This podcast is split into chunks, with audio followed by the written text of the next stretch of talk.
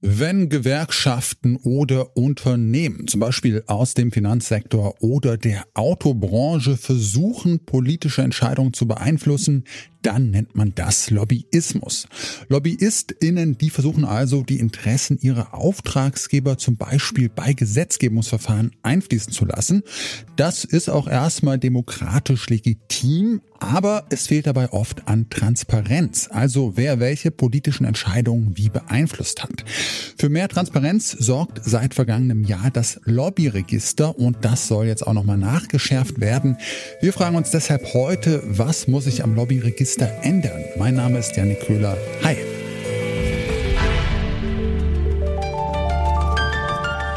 Zurück zum Thema.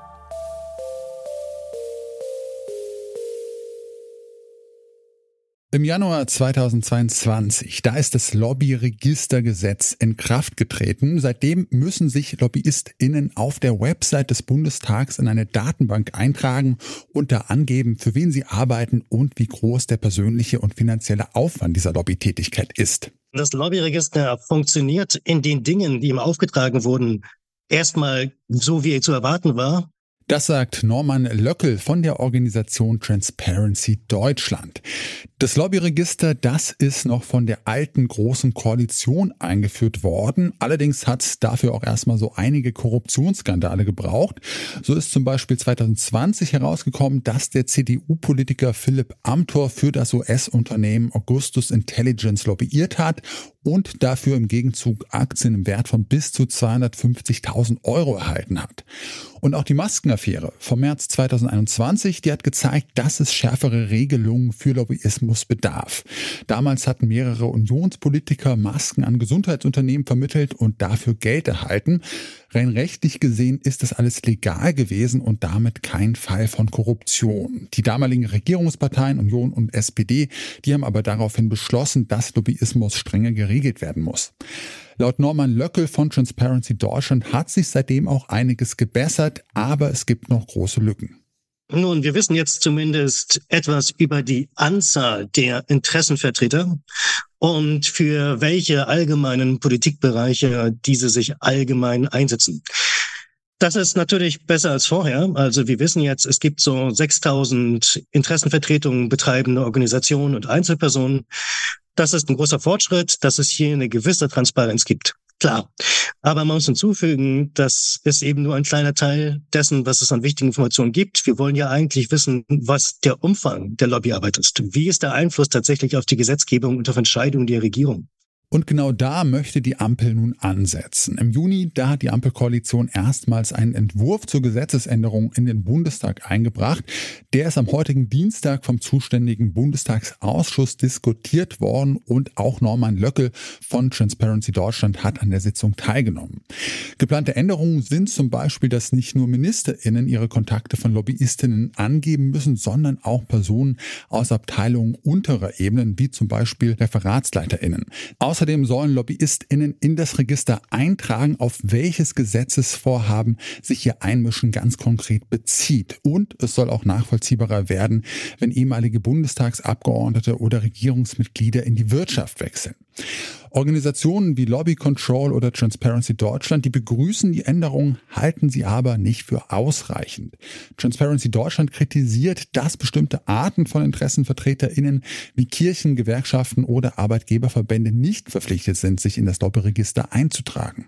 Das wird mit verfassungsrechtlichen Gründen äh, argumentiert, aber man muss hinzufügen, diese verfassungsrechtlichen Gründe beziehen sich eigentlich auf sehr enge Tatbestände, also sowas auf die Koalitionsfreiheit und nicht darauf, dass prinzipiell kein Lobbyismus offengelegt werden muss durch diese Arten von Organisationen. Und das hat man leider überhaupt nicht angefasst. Das ist immer noch ein großer Kritikpunkt. Das sehen auch alle in der Anhörung vertretenen Fachexperten so. Ein verändertes Lobbyregistergesetz könnte also einige Löcher stopfen, aber könnten durch das angepasste Lobbyregister auch Skandale wie etwa die Maskenaffäre in Zukunft verhindert werden? Zum Teil. Es gab jetzt Nachbesserungen, die nicht nur das Lobbyregister betreffen. Also wenn wir jetzt anschauen, was wurde getan nach diesen Skandalen, das waren vor allem Änderungen am Abgeordnetengesetz. Also da wurde geregelt, was darf ein Abgeordneter, an welche Regeln muss er sich halten. Hier wurde zum Beispiel Lobbyismus von Abgeordneten verboten. Das war vorher nicht der Fall. Vorher durften Lobbyismus frei, Lobbyismus für, also Abgeordnete durften Lobbyismus für spezielle Gruppen betreiben. Das ist natürlich ein Widerspruch. Eigentlich muss ein Abgeordneter das Allgemeinwohl im Blick haben und nicht das Interesse eines bestimmten Unternehmens, das ihm Geld zahlt. Das war vorher möglich, das ist jetzt nicht mehr möglich. Das Lobbyregister selbst sollte jetzt eigentlich offenlegen, wenn ein Kontakt entsteht zu solchen Abgeordneten. Leider ist auch die derzeitige Variante des Lobbyregisters so unkonkret und zeigt so wenig Daten. Und auch die geplante Variante bleibt so im Ungefähren, dass das keinen Einfluss gehabt hätte auf mögliche neue Maskenaffären.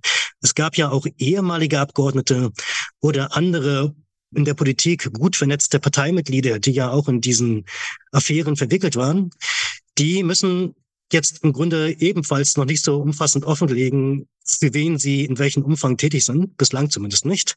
Das wird jetzt etwas verbessert, aber der entscheidende Punkt wäre ja jetzt zu wissen, ob sie jetzt tatsächlich mit einem Ministerium geredet haben und dort die Interessen ihres Auftraggebers vorgebracht haben. Und das bleibt immer noch völlig im Unbekannten. Es bleiben also noch so einige Fragen ungeklärt. Für Norman Löckel von Transparency Deutschland ist deshalb klar, dass es noch eine Weile dauern wird, bis ein finaler Gesetzesentwurf im Bundestag diskutiert wird. Also ich rechne nicht, dass das vor Mitte nächsten Jahres verabschiedet sein wird. Das heißt, in Kraft treten würde dann auch erst im übernächsten Jahr sein. Das Lobbyregistergesetz hat mehr Transparenz in die Arbeit von LobbyistInnen gebracht. Damit in Zukunft noch besser verfolgt werden kann, welche Interessengruppen welche politischen Entscheidungen beeinflussen, soll das Gesetz von der Ampelkoalition angepasst werden.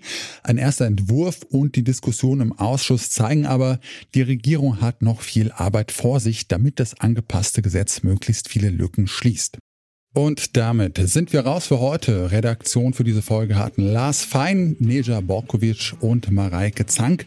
Produziert wurde sie von Florian Drexler, Chefin vom Dienst war Alina Metz und mein Name ist Janik Köhler. Ich sag ciao und bis bald. Zurück zum Thema vom Podcast Radio Detektor FM.